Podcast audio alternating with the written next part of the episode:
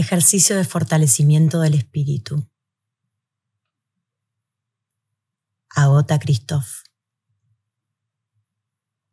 La abuela nos dice, pendejos de mierda.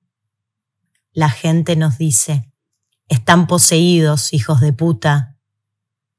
Otros nos dicen, imbéciles, lacras, pungas, mocosos de mierda, chorros, ratas, sucios, pendejos, mierdas, ladrones, futuros asesinos.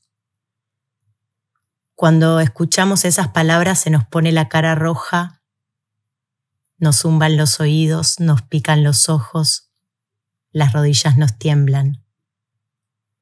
No queremos temblar más ni ponernos colorados, nos queremos acostumbrar a los insultos, a las palabras que lastiman.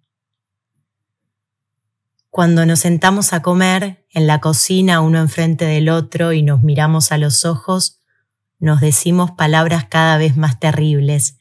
Uno dice, sos la peor mierda, estúpido. El otro, puto, pelotudo. Seguimos así hasta que las palabras no entran más en nuestro cerebro, ni siquiera en nuestros oídos.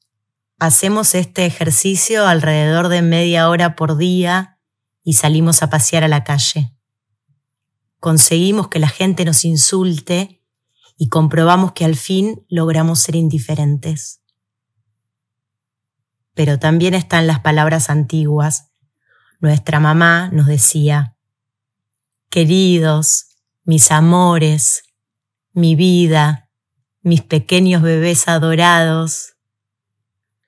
Cuando nos acordamos de esas palabras, nuestros ojos se llenan de lágrimas.